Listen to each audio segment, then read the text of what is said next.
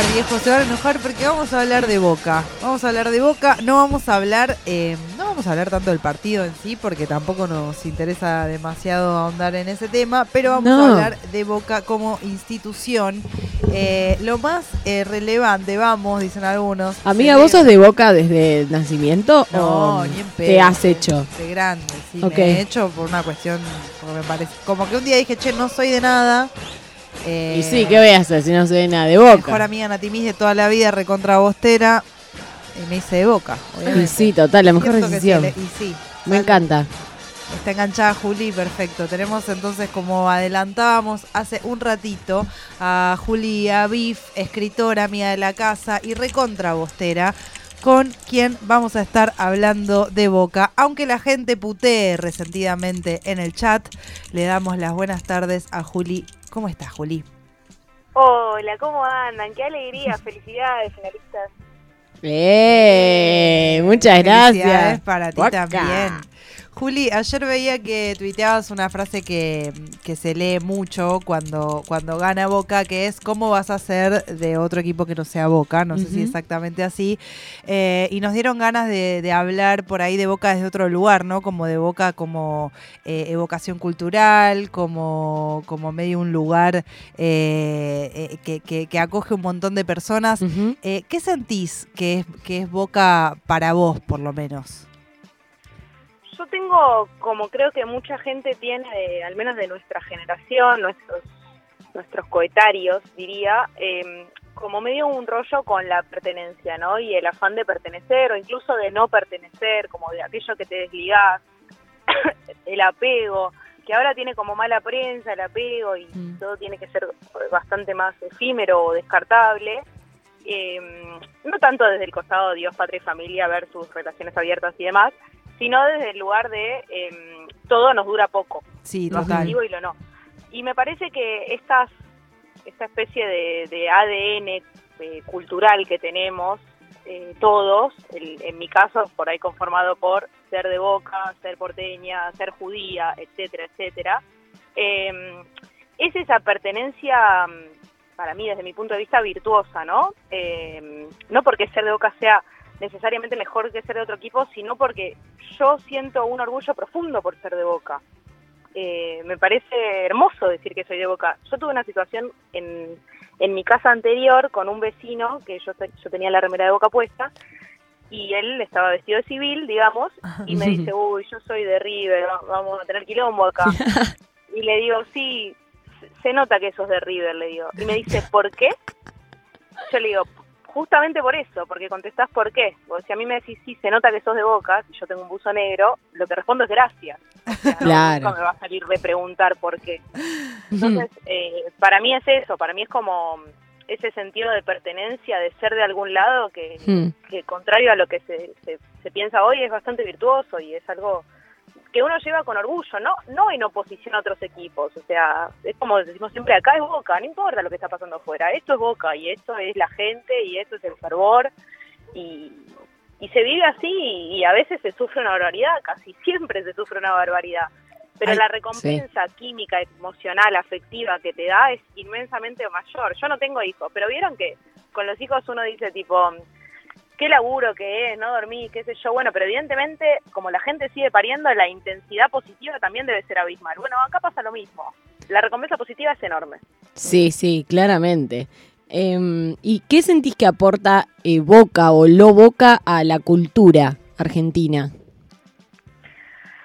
O sea, es una pregunta amplísima y no sé si estoy eh, completamente capacitada para responderla. Sí siento que em, nosotros con los años, nosotros como argentinos, no sé si yo particularmente, creo que ustedes seguro, seguro tampoco, pero pero como, como imaginario colectivo siempre tendemos a, a idealizar Europa, ¿viste? Y Sí. como que en dos años somos Suiza y que esto en Madrid no pasa y que vas a tomar el tren en Australia y esto que lo otro. Ni sé si hay trenes en Australia, pero bueno.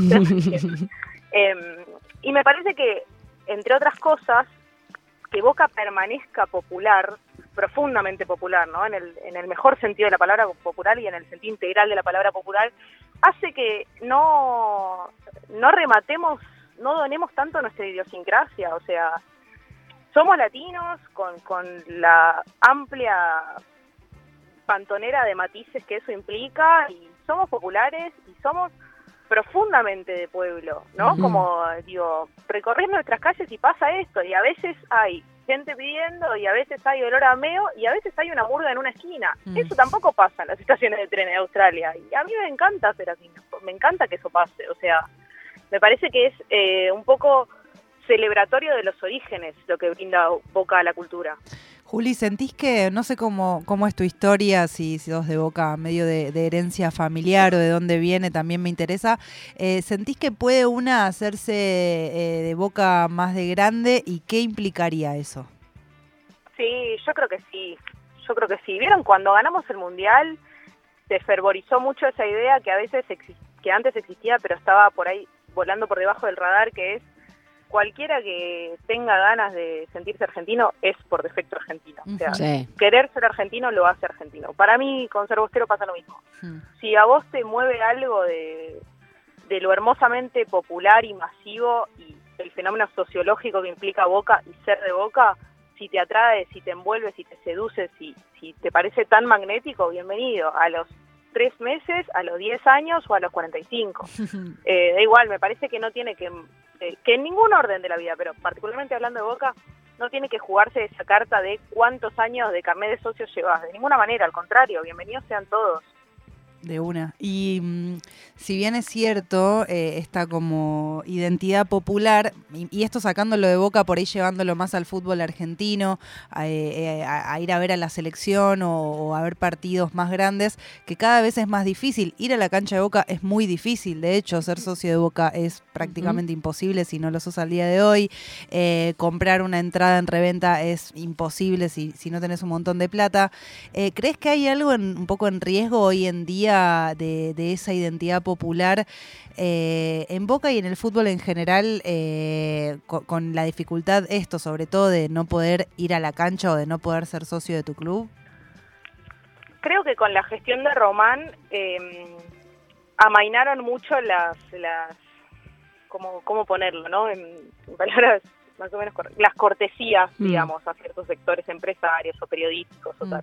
Me parece que eso mermó bastante, ¿no? En, en esta gestión en comparación a, a las homólogas al macrismo, por así llamarlo. Mm. Em, sin embargo, sí es cierto que eh, ir a ver a Boca es no solo difícil, sino muy costoso y que por ahí lo que antes era em, del barrio, metafórica y literalmente, ahora se, se clase medizó un poco. Mm. Aún así, creo que en el caso de Boca, a- al estar ubicado en un barrio popular como es la Boca y uno recorrer sus calles y que sea todo bostero, eh, eso no se va a perder, digo. Se puede licuar un poco en términos tangibles, es cierto, y para mí los negociados, si bien inevitables, a veces eh, cuando derraman tan tan fácticamente en los hinchas es una pena inmensa. Eh, tenemos el caso del AFA-ID ahí flotando Sí. en el aire, que, que si bien no está directamente vinculado con Boca, es como, che, rompiste uno de los, de- o sea, rompiste la piedra roseta de ser argentino, ¿entendés? Incluso después del Mundial. Claro. Pero bueno, qué sé yo. eh, hay entretelones que en los que no estoy tan inmiscuida como para opinar tanto. Sí me parece que en el caso de Boca, al estar eh, ubicado donde está ubicado, eso no se va a perder nunca, porque no es lo mismo que River, que, no sé, vas caminando por la calle y tenés un banco, un Starbucks y, no sé, seis panaderías de masa madre y después tenés la cancha. O sea, todo la Boca es de Boca. Total. Eh, Sí.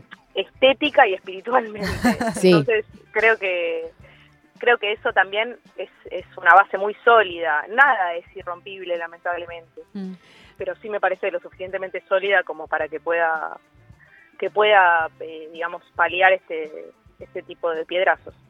Eh, hablabas recién de esto de, de- de lo que es el barrio donde está la cancha de River, ¿no? Eh, y pensaba que hay un dicho que se dice a veces que es que eh, todo el mundo es de boca, pero algunas personas todavía no se dieron cuenta. Quería saber si eh, suscribís a eso o si crees que no, que realmente no todo el mundo es de boca y que eh, hay gente que simplemente no puede ser de boca. Yo eh, no creo que todo el mundo sea de Boca, sí creo que si no sos de Boca sos anti-Boca. Esa dualidad Bien. sí, sí confío en esta realidad. Pero sí respeto mucho al hincha que va a ver a su club, sea River, San Lorenzo, Huracán, Camioneros de Luján, lo que sea, al que va con la misma pasión que tengo yo y va a la cancha y espera y se come la lluvia y las tres horas y el pijazo de esto, lo otro. Uh, no es horario para decir pijazo, perdón. No, hemos dicho cosas Sí, peores. total. No, es esa parte. No. Che, chicas, perdón por decir pijas, basta, cállate. Em, no, o sea, yo eso lo respeto mucho. Sea de boca, en cuyo caso se comparte y para mí el amor se multiplica, o sea de otro. Y Juli, Eh, pero sí creo que hay un odio particular hacia boca. si tuvieses que elegir, eh, bueno, recién hablábamos un poco de Román, pero si tuvieses que elegir una figura, un ícono, así como que represente lo Boca a nivel espiritual, puede ser el Diego, puede ser la Raulito, Mm. puede ser alguien que a vos se te ocurra, puede ser Román también, eh, eh, ¿con cuál te irías? Eh, o sea, si yo si, si aislamos a Román de la ecua- ecuación, digo el hincha de Boca, sea Mm. cual sea. El hincha de Boca es el emblema de Boca, pero si poder, si Román cabe en la posibilidad, tengo que decir Román, pero porque es- está criado a Boca. Es un tipo realmente criado a Boca. Me parece que lo mamó desde muy chico. Siempre le tuvo mucho amor y mucho respeto. Y me parece que hay gente que le ha tenido respeto pero no amor y hay gente que le ha tenido amor pero no Mm. respeto. Y, él tiene las dos. Y es muy importante no solo para dirigir, sino para permanecer. Eh, yo yo tengo confianza y espero que, que Román permanezca en la dirigencia del club porque Total. se notan los cambios, incluso en la cancha, viste cosas que antes y después para, para las personas que son más formulistas, Mm. que igual está bien, lo celebro, es, es bueno ver antes y después es- de las canchas, pero en cosas así más, más eh, de tabla por ahí, se ve todo. Para mí energéticamente también se nota. Eh, pero bueno, qué sé yo, capaz ahí el que no cree en las energías no le juega. No, igual se Mm. nota y también se nota lo que, lo que decías antes, para mí es muy claro, sobre todo en algunas personas, las caras, la cara de. River, la cara de Boca, la Sí. cara de hincha de Vélez, como que hay algo más allá de lo Boca que te das cuenta a veces que si este tipo es independiente, no sé cómo lo sé, pero lo sé, lo veo en su Total. rostro. Sí, Juli, sí, obvio. Es Juli- el lombrocialismo deportivo. Totalmente. Hablamos con Juli Avif, bostera, escritora. eh, la pueden seguir en Twitter. ¿Dónde te pueden leer, Juli? Eh, me pueden leer en la agenda, que es la agenda.buenosaires.gov.ar, que ahí estoy una o dos veces por mes, una seguro, a veces dos. Y si no, en, en Panamá, revista, que seguramente salga algo mañana. Si quieren, lo spoileo, no, no, no es nada. Por favor. por favor. nada- No sé si sale mañana o el domingo, ideal sería mañana, dada la coyuntura, que es que. mm, ¿Se acuerdan de la pelea mm, Lescano Pibes, Damas Gratis Pibes Chorros en Pasión de Sábado, el único versus que hicieron? No, no me ¿Sabes que acuerdo de eso. Bueno, en el 2006-2007 eh, los, los hermanos Serantoni a cargo de Pasión de Sábado, entre otras movidas tropicales, quisieron juntar a Damas Gratis y Pibes Chorros, que es el superclásico de la cumbia, Sí. más allá de que Damas Gratis realmente es mucho más que Pibes Chorros, pero en ese momento eh, contaba como superclásico y se repudrió. Y esta, eh, 2006 no fue hace tantísimo, está todo en YouTube, pero bueno, es una crónica que revive, que revive esa secuencia. Qué fantástico, qué alegría eh, leerte siempre. Quiero recomendar, eh, bueno, varias cosas, pero la no- ella escribió eh, un perfil del Piti, Piti, cuando cumplió sí. 50 años, ¿fue, no? Sí, cuando cumplió 50, el año pasado. Y eh, una nota genial es de hace poquito de Ayrton Senna, porque a Juli también le gusta la Fórmula 1. Ah, mira. Em, y nada, que estaba muy buena también. No, gracias a ustedes, chicas, me encantó, me encanta, Antes de- llámenme para todos los temas. Cuando Sí. quieras. Igual antes de despedirte La hoy. bolsa estoy. Te va- Hiperinflación esto. Perfecto. Y hoy es programa de mujer, además, así Sí. que te damos la bienvenida. Te vamos a hacer el Kini Ching, que es nuestro milenario sistema que mezcla la quiniela con el I Ching, y simplemente tenés que elegir un número del 1 al 81 y el Kini Ching te va a devolver alguna frase de algún personaje. Puede ser Rodolfo Barili, puede ser eh, Soledad Silveira, eh, para que vos nada te la lleves y veas qué haces con eso. Bueno, eh, vamos a elegir el 7, dada nuestra conversación. Bien. El 7, gran frase de Manuel Belgrano, Ah, el miedo solo sirve para perderlo todo. fantástico. ¡Ah! Hermoso. hermoso. Gracias, Gracias. Juli, volveremos a hablar muy pronto seguramente.